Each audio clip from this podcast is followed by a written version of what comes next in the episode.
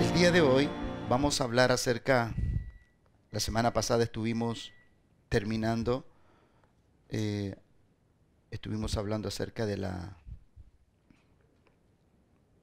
de cómo ir avanzando hacia la plenitud. Y hablamos de lo que requería la plenitud. Y hoy día vamos a hablar de la llenura de la plenitud, ¿no? La llenura de Dios el día de hoy. Tenemos nuestro texto siempre, el texto fundamental donde basamos la enseñanza de este discipulado, que está en Efesios capítulo 4, verso 13, que dice, hasta que todos lleguemos a la unidad de la fe y del conocimiento del Hijo de Dios, a un varón perfecto, a la medida de la estatura de la plenitud de Cristo. Estas palabras son sencillas, pero son tan profundas, ¿no? Cuando uno lee tan solamente este texto, para nosotros, porque como, como identifica varón, para nosotros tiene una, eh, tiene una exposición muy potente, ¿no? Cuando dice, hasta que todos lleguemos a la fe, a la unidad de la fe y del conocimiento del Hijo de Dios, a un varón perfecto. Eh, usted sabe que la perfección que sigue este mundo no tiene que ver con la perfección que Dios demanda de nosotros. Por lo tanto, vamos a hablar el día de hoy de la llenura. ¿De qué están llenos las personas? ¿De qué está lleno usted? Y para hablar de la llenura, eh, necesitamos eh, imperiosamente hacernos evaluaciones serias, ¿no? Serias en el sentido de no engañarnos, de no, de, no irnos por caminos donde no nos encontremos con aquellas cosas que en verdad no están colaborando en nuestra vida para que la llenura de Dios tenga una expresión real, eh, potente y poderosa, la que Dios quiere. Porque cuando el apóstol Pablo habla estas palabras en Efesios, cuando él habla acerca de que el hombre, el varón debe llegar a la unidad de la fe y del conocimiento del Hijo de Dios porque hay un, hay un objetivo, ¿cierto? Para que se llegue a un varón perfecto, a una medida y a una estatura de plenitud. Años atrás, yo debo, ser, debo serle sincero que años atrás, era complejo para mí hablar acerca de los temas de la perfección, porque hablar de los temas de la perfección uno no los puede hablar cuando tiene tantas cosas que no ha corregido y que no ha cambiado. Y obviamente no va, no va a ser, no va a ser el, discurso eh, más eh, mejor expresado, sobre todo cuando uno tiene problemáticas en, en ciertas áreas de la vida, que uno sabe que las tiene que ir transformando. Entonces no se no, no, el mensaje no es, no es un mensaje muy sencillo de expresar. Pero a, través del tiempo, a través del tiempo cuando fui entendiendo que la perfección de Dios en mí dependía de que yo tuviera la actitud correcta con respecto a la palabra y la palabra hacia lo demás. ¿no? Nosotros necesitamos hacer en nuestro corazón no tan solamente un espacio, hay personas que pueden hacer espacios en su vida para Dios, pero Dios lo requiere todo en tu corazón. Dios no requiere una parte de tu corazón, Dios lo requiere todo. Ahora uno tiene que comenzar por algo siempre. No, nunca vas a poder vaciar tu corazón de la noche a la mañana de todo lo que te ha mantenido entretenido durante todos los años que anduvimos lejos del Señor. Obviamente que lo llenamos de muchas cosas. El tema es cuál va a ser tu conducta, cuál va a ser la postura que tendrás después que encontraste la verdad. Esa, esa verdad que definitivamente trae esa libertad tan, tan gloriosa a nuestra vida. Entonces, el apóstol habla acerca de esta llenura. Ahora, hay quienes están confiados en Dios, en amar a Dios, en amar su palabra, porque ésta les asegura bienestar, les asegura, valga la redundancia, seguridad, les da seguridad. Entonces, ¿Cuál es el fin? ¿Cuál es el fin de amar la palabra? ¿Cuál es el fin de llenarse de ella? Proverbio 19, 23 dice, el temor de Jehová es para vida, y con él vivirá lleno de reposo el hombre. No será visitado del mal. Entonces, nosotros debemos analizar de qué estamos llenos. Entonces, porque como plenitud significa llenura, nosotros tenemos que entender de qué estamos llenos.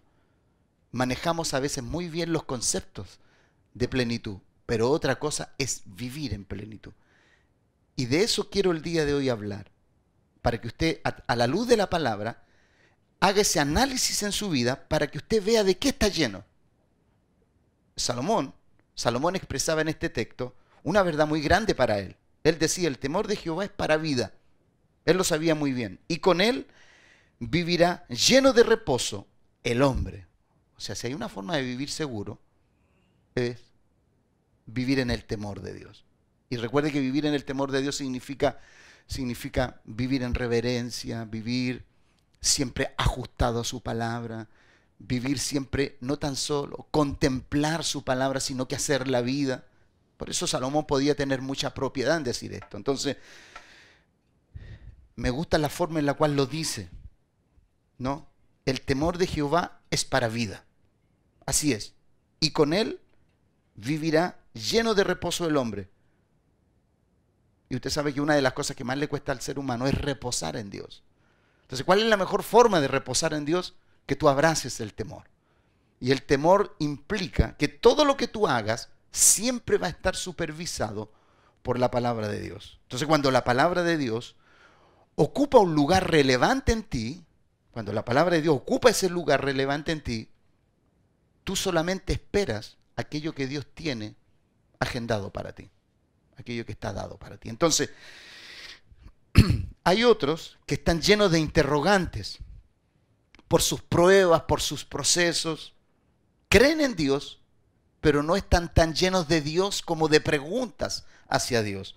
Job 7:4 dice, cuando estoy acostado digo, ¿cuándo me levantaré? Más la noche es larga y estoy lleno de inquietudes hasta el alba. Hay personas que viven así. Hay personas que se acuestan y no pueden dormir haciéndose conjeturas, preguntas, inquietudes, porque no tienen la capacidad de creer, no están llenos de la confianza de Dios. Plenitud entonces implica que como tú estás lleno de Dios, tú no tienes interrogante. Job las tenía. ¿Y cuándo, y cuándo ¿Y le sucedió esto a Job? Cuando fue asolado por el mal.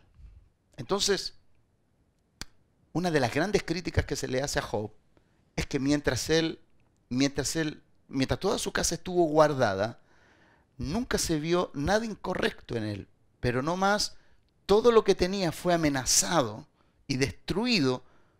Eh, Job evidenció otro hombre. Y así va a suceder con nosotros. Por eso la llenura no es un concepto verbal que tú entiendes, sino que es la vida de Dios proveyendo sobre ti las respuestas que aun cuando estés en medio de los procesos, Dios no te pueda dar.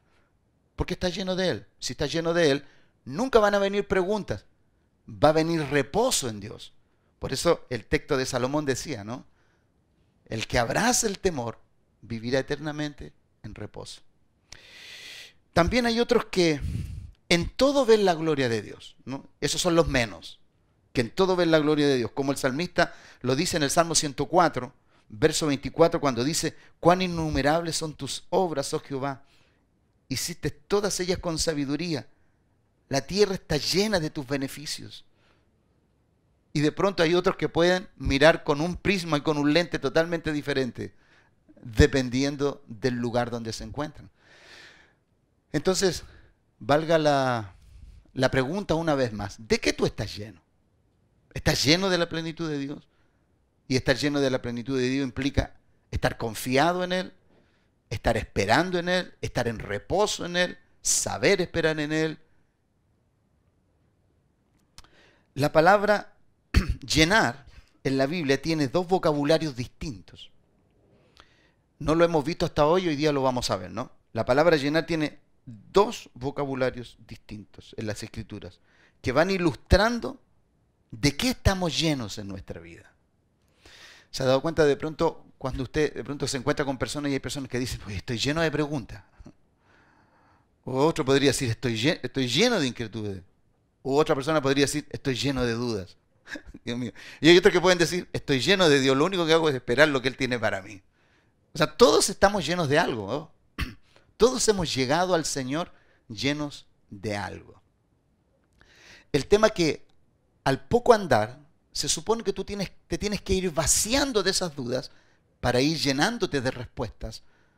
Respuestas que no vas a entender, pero las tienes que aceptar.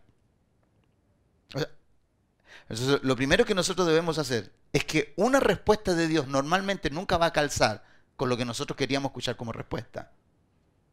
Porque obviamente Dios tiene los parámetros sobre los cuales Él trabaja sus propósitos en nosotros. No tiene nada que ver con respecto a la respuesta que nosotros esperamos. Entonces, no hay mejor forma de, medir o evaluar una vida. No hay mejor forma de medir o evaluar una vida que una problemática inesperada venga y azote esa vida. Esto puede identificar corazones que están verdaderamente sitiados por malas prácticas o confiados en Dios. Una problemática va a evidenciar dos personas. Una persona que está sitiada y llena de dudas, llena de interrogantes, o también va a dar a luz una persona que está llena de confianza. Entonces, no hay forma, no hay mejor forma de medir o evaluar a una persona sino a través de esto. Entonces, Mateo capítulo 12, 34 dice que de la abundancia del corazón habla la boca.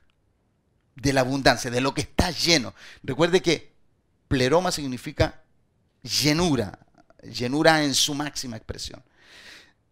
Entonces cuando tú y yo estamos siendo asolados o azotados por ciertas circunstancias, algo va a salir de ti. Algo tiene que salir de ti. Entonces, no hay mejor forma de medir o evaluar una vida que una problemática inesperada. Esta puede identificar corazones que están verdaderamente sitiados en Dios, guardados y protegidos, o sitiados por las dudas, la desesperación y todo aquello.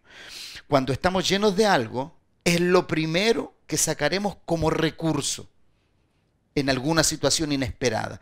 La expresión de nuestra llenura, y escuche bien esta frase, la expresión de nuestra llenura no es algo programado, es la expresión de lo que nos gobierna y dirige nuestro diario vivir. Voy a repetir eso. La expresión de nuestra llenura no es algo programado, es la expresión de lo que nos gobierna y dirige en nuestro diario vivir. Por eso cuando una situación golpea tu vida, lo primero, lo primero tú vas a sacar el primer recurso que tengas. Entonces, cuando algo suceda, cuando algo te enfrente, cuando algo se levante en contra de ti, tú vas a sacar un recurso inmediatamente. Inmediatamente va a brotar algo de ti. Y eso lo que identifica es aquello de lo cual tú estás lleno. Lo que te gobierna, lo que te lo que te dirige la vida. Pablo dice en Romanos 15, 14, no todas las llenuras son malas, por eso vamos a ver los dos niveles de llenura en los cuales tú puedas estar. Recuerde que este es un discipulado, ¿no? No es una predicación, es un discipulado, usted tiene que aprender. Esto es como la universidad, usted tiene que tomar notas en su corazón, en su mente, y si las puede escribir mejor.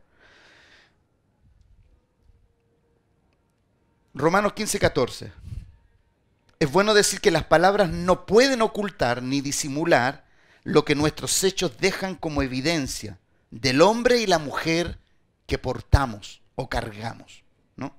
Las palabras no pueden ocultar ni disimular lo que nuestros hechos como evidencian y dejan y dan a luz la persona que nosotros somos. Usted se ha dado, se ha dado cuenta que cuando una persona dice algo que se le salió y de pronto la persona dice, pero mira, no quise decir eso. No, pero ya lo dijiste, la expresión ya brotó. Entonces, no decir nada, leía, em, leía un pensamiento el día de ayer, hubiera calzado muy bien con lo de hoy. No lo voy a decir porque eh, siempre que quiero decir un pensamiento, nunca lo digo como, como lo leí. Y, nunca saco el, el resultado de aquello.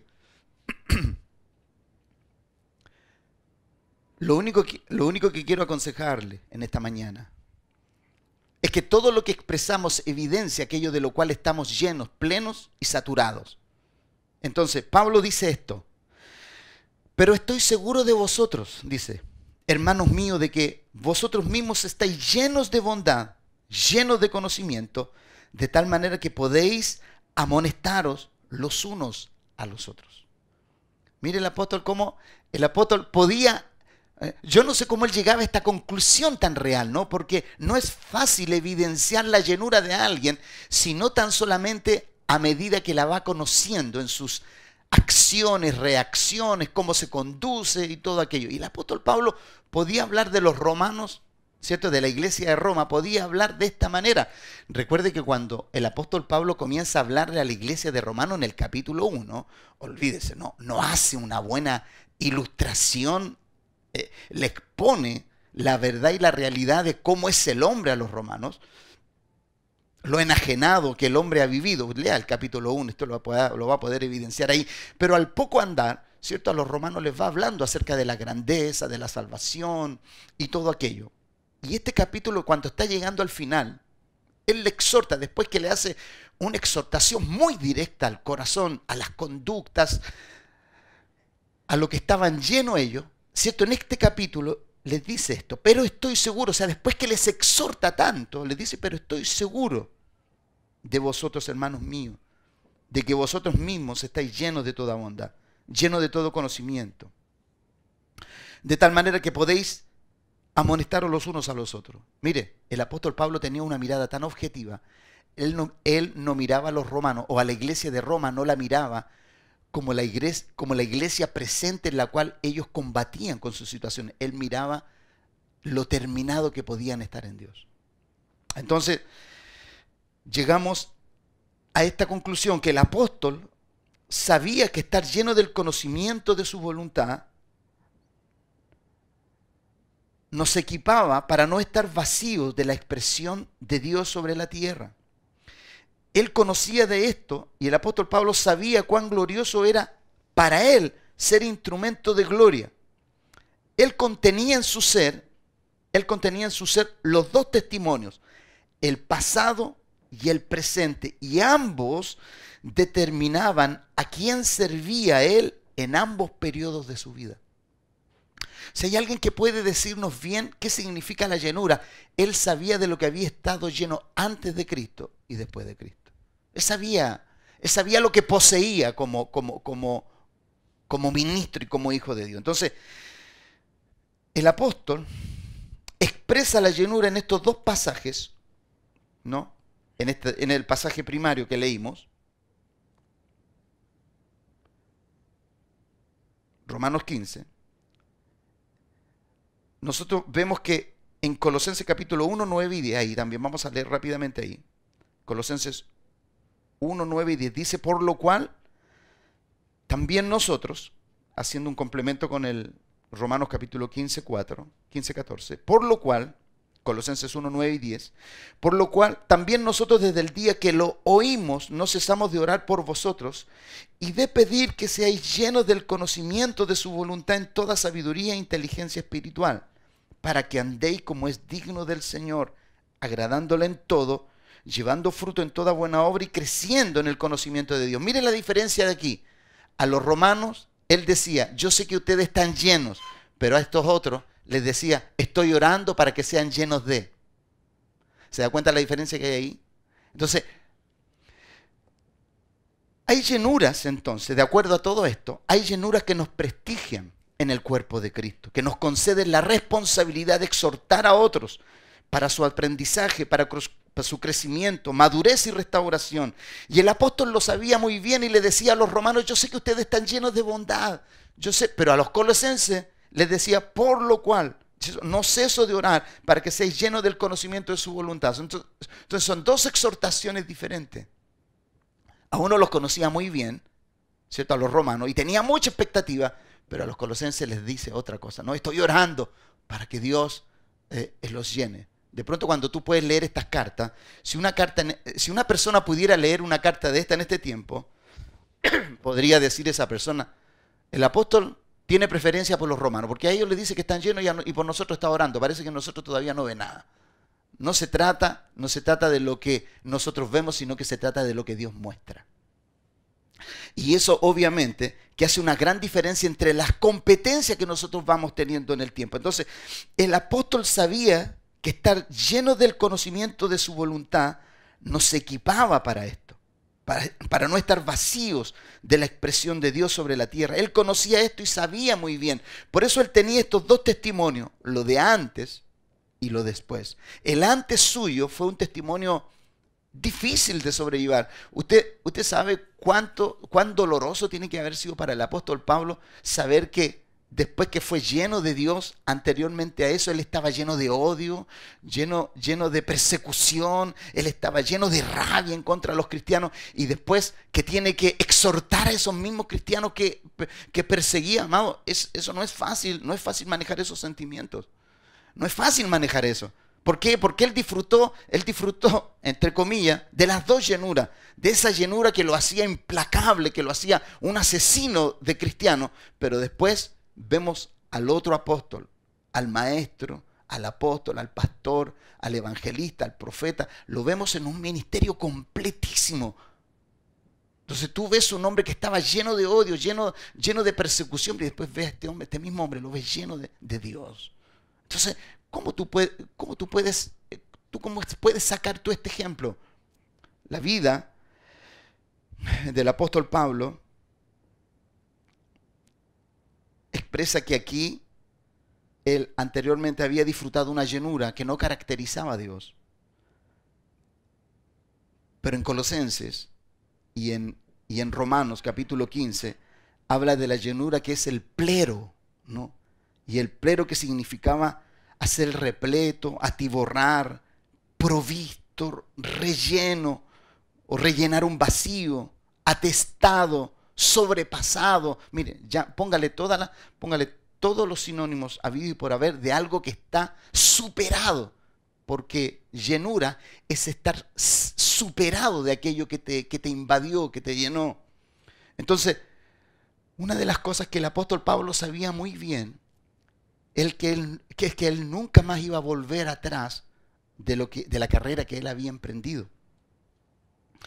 Entonces, ¿qué es lo que recibimos en estas, dos citas donde el apóstol Pablo habla acerca de la llenura? Cuando él nos habla en Efesio, él sabe que tiene que llegar a una medida y a una estatura. Él sabe que tiene que llegar a un objetivo y el objetivo se llama la persona de Cristo. El tema es cómo nosotros debemos chequear la llenura que vamos experimentando en nuestras vidas. Porque a veces nosotros podemos estar en presencia de personas que seducen con la llenura que poseen y la seducción de su extravío puede llenar la llenura de Dios que hay en nosotros. Y mire cómo lo aborda el apóstol Pedro esto. Vamos a Pedro, segunda de Pedro capítulo 2, verso 12 al 15. Mire el apóstol Pedro cómo aborda este tema y lo aborda entendiendo que usted y yo podemos estar al frente de este tipo de personas. Pablo, Pedro lo dice de esta forma, pero estos, hablando de personas que no están llenas de Dios, sino que están llenos de otras cosas, dice, pero estos, hablando mal de cosas que no entienden como animales irracionales, nacidos para presa y destrucción, perecerán en su propia perdición, dice, recibiendo el galardón de su injusticia, ya que tienen por delicia el gozar de los deleites. Una, una de las, una, uno de los paralelismos que tú puedes usar de deleite. Una persona llega a un deleite de algo cuando le gusta demasiado, cuando está pero es rebosado disfrutando de aquello, ¿no? Y el apóstol usa esta palabra, ¿no? Ya que tienen por delicia gozar de los deleites cada día. Estos son inmundicias y manchas, quienes aún mientras comen con vosotros, y aquí es donde el apóstol hace esta, esta observación, estas personas comen con vosotros, están con vosotros, se recrean en sus errores, tienen los ojos llenos, y aquí el apóstol usa la palabra llenos, pero no es la palabra plero, usa otra palabra en esta. Entonces, dice, están llenos de adulterio, no se sacian de pecar, seducen a las almas inconstantes, tienen el corazón habituado, ponga énfasis en esa palabra, subraya esa palabra habituado, porque se lo, se lo voy a explicar. Tienen el corazón habituado a la codicia y son hijos de maldición. Pero mire, estaban en medio de la iglesia. Estaban llenos, pero no estaban llenos de Dios. Era una llenura que pasaba desapercibida dentro del pueblo. Y, ellos no sabían esto. Entonces, él dice, tienen los ojos llenos de adulterio, no se sacian de pecar, seducen a las almas inconstantes. ¿Se acuerdan cuando Santiago habla de las almas inconstantes? Bueno, este tipo de personas que están llenos de maldad seducen a las almas inconstantes. Tienen el corazón habituado a la codicia y son hijos de maldición. Y miren lo que dice aquí. Han dejado el camino recto. O sea, la persona estuvo en el lugar correcto, pero lo dejó. Entonces, han dejado el camino correcto, el camino recto, y se han extraviado siguiendo el camino de Balaán, hijo de Beor, el cual amó el premio de la maldad. El, texto es mucho más amplio, solamente quise tocar ese texto, ¿no? Que son personas que, que están, usted y yo estamos, el tema es cómo permanecemos en la llenura que caracteriza a Dios, que caracteriza su llenura. Entonces, el apóstol Pedro está poniendo una voz de alerta a los más débiles e inconstantes, que de tales personas debemos protegernos. El apóstol destaca aquí, en esta escritura, que este tipo de personas tienen el corazón, ¿cierto? Tienen el corazón entrenado, habituado. Habituado es el corazón entrenado. Cuando dice la, la palabra habituado, la palabra correcta ahí es habituado, ejercitado, entrenado en una ambición sin medida ni rienda por cosas que no tienen derecho a poseer. Entonces, la palabra que se ajusta en forma precisa a esta práctica, ¿cierto? Desenfrenada, ¿no? Desenfrenada es la palabra que vimos la semana antepasada. ¿Se acuerda la palabra que significaba plionexia? Que estuvimos hablando de esa palabra, la plionexia, que quiere decir el deseo de tener más de las cosas que uno tiene derecho a ni desear y menos a poseer. Entonces, el cuadro, el cuadro que Pedro usa es terrible porque la palabra habituado, para la palabra habituado se usa la palabra gumnazo, tal como suena, MN, gumnazo, que significa ejercitarse, entrenar el cuerpo o la mente. O sea, estas personas, amado, no, no tenían estas prácticas en forma inocente, ellos se ejercitaban en esto. Entonces, es la misma palabra, y aquí usan la misma palabra, el apóstol Pedro usa la misma palabra, y se usa para los que se ejercitaban en los Juegos Olímpicos. Es la misma palabra. Un ejercicio riguroso, disciplinado, eh, tenía que ver con esto. Entonces, estas personas lo hacen para ejercitarse nada más que en lo prohibido. Entonces, aquí hay una frase que vale la pena que usted escuche. Estas personas han peleado deliberadamente con su conciencia hasta destruirla. Eso es lo que hacen ellos. Luchan, este tipo de personas luchan con su conciencia y luchan con ella hasta destruirla. Han luchado intencionalmente con sus mejores y más nobles sentimientos hasta estrangularlos. Entonces, mire, mire dónde llega, mire dónde llega el nivel, el nivel de llenura de este otro lado. Porque cuando tú hablas de la llenura de Dios, el que está lleno de Dios, hermano, puede ir a la muerte como un becerro y por esa llenura no se va a volver atrás. Pero este otro que está lleno de esto otro va a llegar a lo más vergonzoso de su vida sin volver atrás. O sea, aplacando todo tipo de manifestación divina en su ser. Entonces, aquí es donde Pedro plantea que existe un ay, existe un ay para el día final para estas personas. Y en el mismo capítulo, capítulo 2, verso 21 dice, de estas personas, él dice, porque mejor les hubiera sido no haber, porque mejor les hubiera sido no haber conocido el camino de la justicia, que después de haberlo conocido, volverse atrás del santo mandamiento de Dios. Ahora, ¿cuál era el santo mandamiento de Dios? Recuerda que el apóstol Pedro está hablando acerca que nosotros debemos ser llenos. Jesucristo decía de amar su palabra. ¿no? El que ama su palabra, ¿cierto? El que ama su palabra, no tan solamente me ama a mí, sino que ama al que me envió. Entonces, para la expresión tener los ojos llenos, que aquí el apóstol habla, y aquí es donde, y aquí es donde nosotros debemos hacer el énfasis cuando el apóstol dice tener los ojos llenos.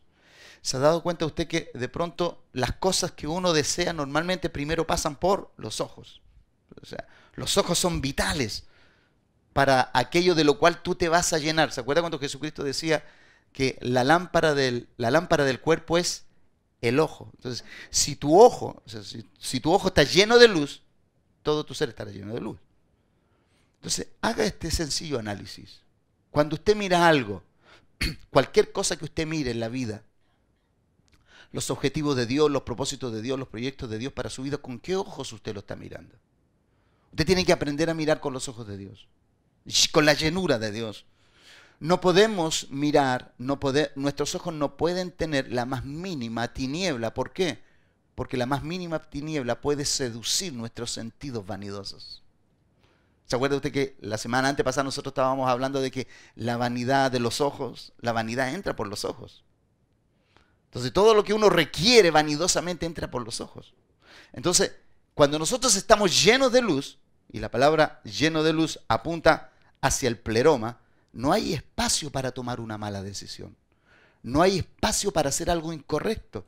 Porque la llenura misma te permite evidenciar cuando hay algo que no, tiene certeza, cuando hay incertidumbre en algo, cuando algo, no tiene, cuando algo no tiene esa certidumbre que no te deja tranquila, que no te deja tranquilo.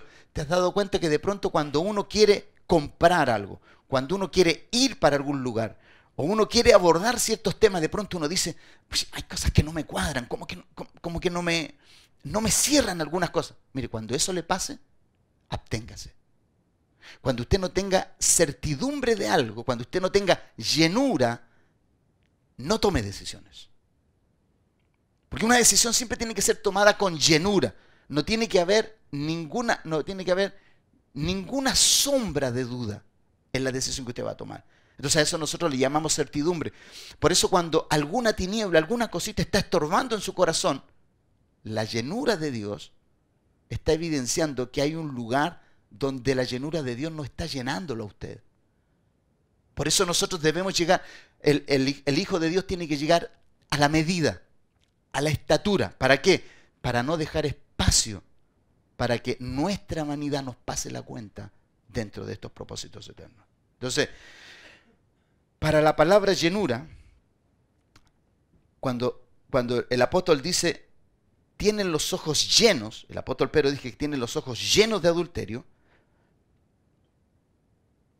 esta palabra llenos es la palabra mestos, que está relacionado con una raíz que significa medir, ¿no? Y conlleva así el sentido de tener una medida de pensamiento y sentimiento por cosas malas.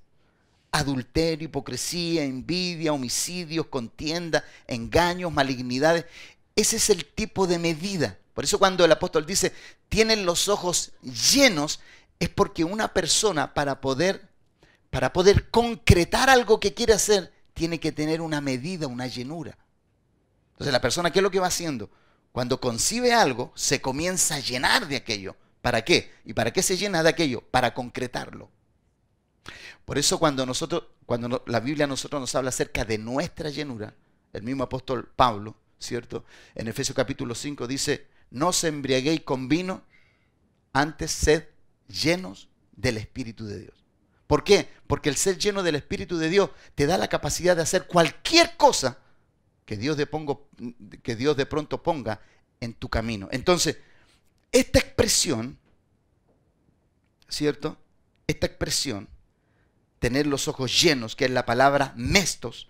Esta expresión denota en la persona que todo lo que ve lo ve bajo el lente del adulterio, pero entienda bien lo que le voy a enseñar el día de hoy con respecto al adulterio. Esta expresión denota en la persona que todo lo que ve lo ve bajo el lente del adulterio. Para un hombre de esta naturaleza, simboliza que toda mujer es objeto y objetivo de sus deseos desenfrenados. Esto da pie también al adulterio espiritual. Este es el adulterio, este es el adulterio humano, carnal, pero está el otro, ¿no? Está también, y esto da pie también al adulterio espiritual, que la persona que tiene su regocijo y su llenura en Dios puede reemplazarlo por cualquier cosa que le traiga satisfacción y deleite temporal. A esto se le llama adulterio espiritual. Es que la persona cambia el orden de lo sublime y lo pone al nivel de las cosas que pueden ser negociadas. Eso es el adulterio. Entonces, el adulterio en la forma natural, ¿cuál es? Que tú puedes cambiar a tu esposa por otra. El adulterio espiritual, ¿cuál es? Tú puedes tener más satisfacción en otras cosas y no en Dios. Eso es lo mismo. Entonces, el adulterio que habla aquí el apóstol, el apóstol Pedro está habituado a esto, que es cuando a ti Dios te llena, es lo mismo que en una relación, cuando la persona te llena y de pronto viene otra cosa y te saca del centro de lo que esa persona significaba para ti. Entonces, el adulterio te lleva a, a negociar lo que no se debe en una relación tan honrosa como es el matrimonio. Entonces, Santiago, Santiago también nos habla acerca de esto, ¿no? Entonces, ¿entendemos? ¿Me di a entender con esa explicación? ¿Le quedó claro esa explicación? Que es una ojo, que es una explicación que usted tiene que repasar. Usted tiene que repasar en su vida de qué está lleno, de qué es lo que le llena. De que si, si la llenura de Dios es suficiente para usted, aún en los momentos críticos, esa llenura a usted le da paz. Que esa llenura esa, llenura que a usted le carga de ese temor de Dios, le llena de ese temor de Dios y usted está en reposo, como decía Proverbio que leímos hace un momento atrás. Usted tiene que tener esa característica. Yo debo tener esa característica. El apóstol Santiago habla también acerca de la llenura de la lengua. dice, porque toda naturaleza de bestia y de aves y de serpientes y de seres del mar se doma y ha sido domada por la naturaleza humana. Pero ningún hombre puede domar la lengua, que es un mal que no puede ser refrenado, lleno de veneno mortal. Mire lo que, mire lo que habla el apóstol, la llenura. Tú puedes tener los ojos llenos, tu boca llena, tu corazón lleno, tu mente llena. Entonces tú tienes que evaluar de qué está llena tu mente, de qué está llena tu lengua, de qué están llenos tus pensamientos, de qué está lleno tu corazón de qué están llenas tus intenciones. Entonces, la llenura de Dios, la llenura de Dios a ti te tiene, a ti la llenura de Dios le impide el paso a todo esto. ¿Por qué? Porque cuando tú estás lleno no tienes espacio para nada más. Por eso estar lleno de Dios implica estar protegidos. Recuerdo que en una de las primeras lecciones dijimos que la plenitud, la plenitud te hacía inmune a todo lo incorrecto. Por eso nosotros tú y yo, el apóstol Pablo es tan, en decir, procuren la llenura, procuren ser llenos, procuren buscar esto. Entonces, Santiago, cuando hace esta exhortación y cuando expone aquí, él dice, porque toda naturaleza de bestia y de aves, de serpientes, de seres del mar, se doma y ha sido domada por la naturaleza. Pero ningún hombre puede domar la lengua, que es un mal que no puede ser refrenado lleno de veneno mortal. Con ella bendecimos al Dios y Padre y con ella maldecimos a los hombres que están hechos a la semejanza de Dios. Entonces, una pregunta, ¿cómo gobernamos la lengua? ¿Cómo? ¿Cómo? ¿Cómo la saturamos de la llenura de Dios? ¿Se acuerdan que leímos el primer texto en, en Mateo que decía, de la abundancia del corazón habla la boca? Si tú estás lleno de la palabra de Dios, ¿qué va a hablar tu lengua? La palabra de Dios como resultado. Porque en el fondo tú hablas de lo que te llenas. Ahora, amado, esto parece, a usted esto le puede parecer confrontacional y hasta ofensivo. Pero la palabra de Dios, cuando a nosotros nos exhorta y nos enseña y nos guía por sus caminos, va evidenciando la llenura que hay en nosotros. Entonces, estos tipos de llenura expresan dos naturalezas. La de Dios, que llena al hombre con todo lo que a él le representa, y la del hombre caído, no regenerado, ni transformado, que representa la raza adámica, caída, degradada a lo más bajo. Tenemos, tenemos estos dos hombres.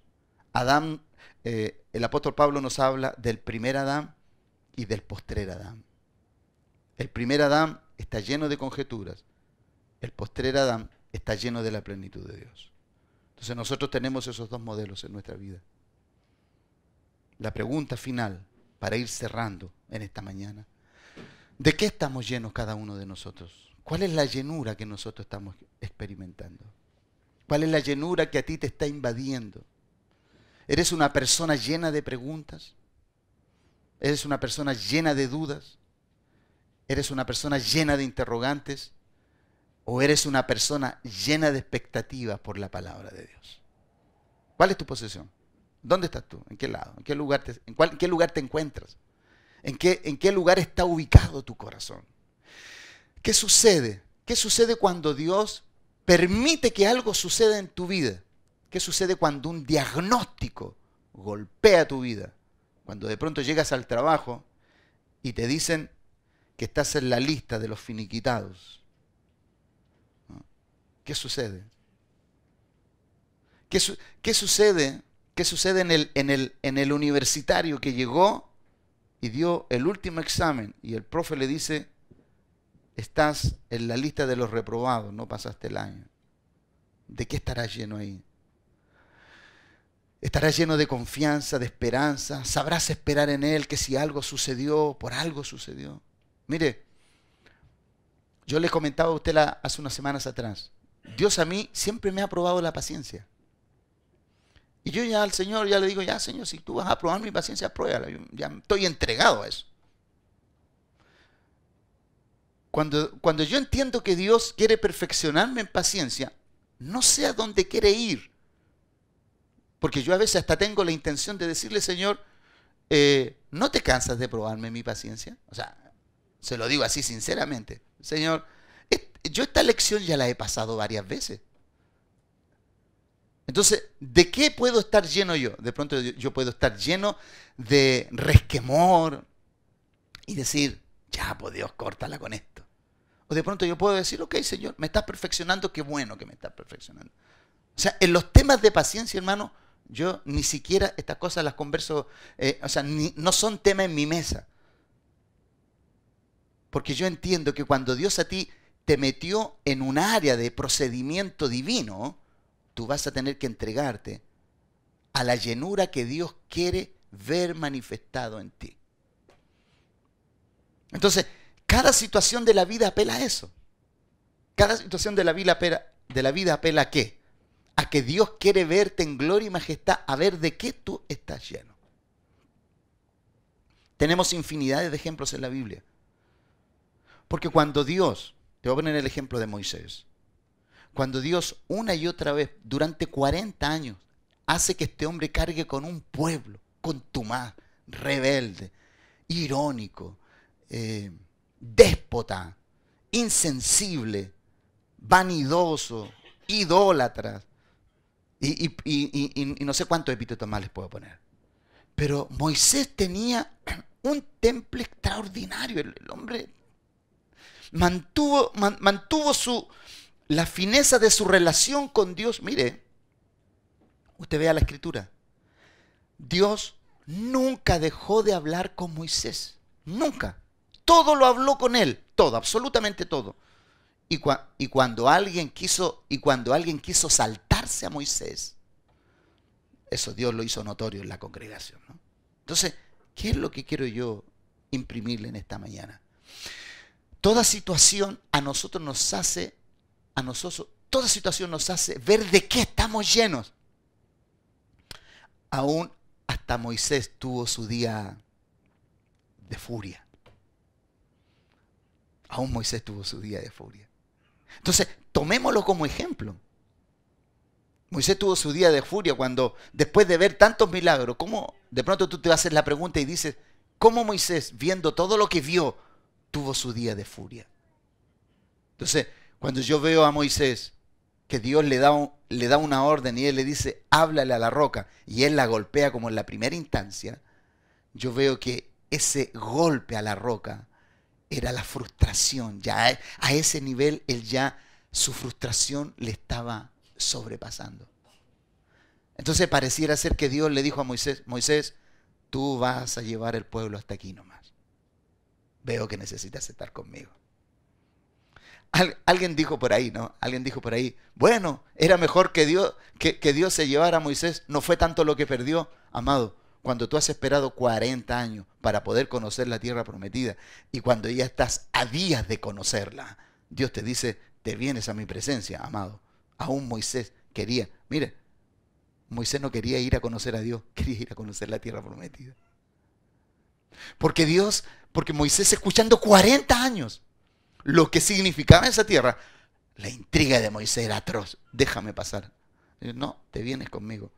Porque Dios entendió que a esa altura Moisés ya estaba sobrepasado. Entonces, ¿qué es lo que yo aprendo?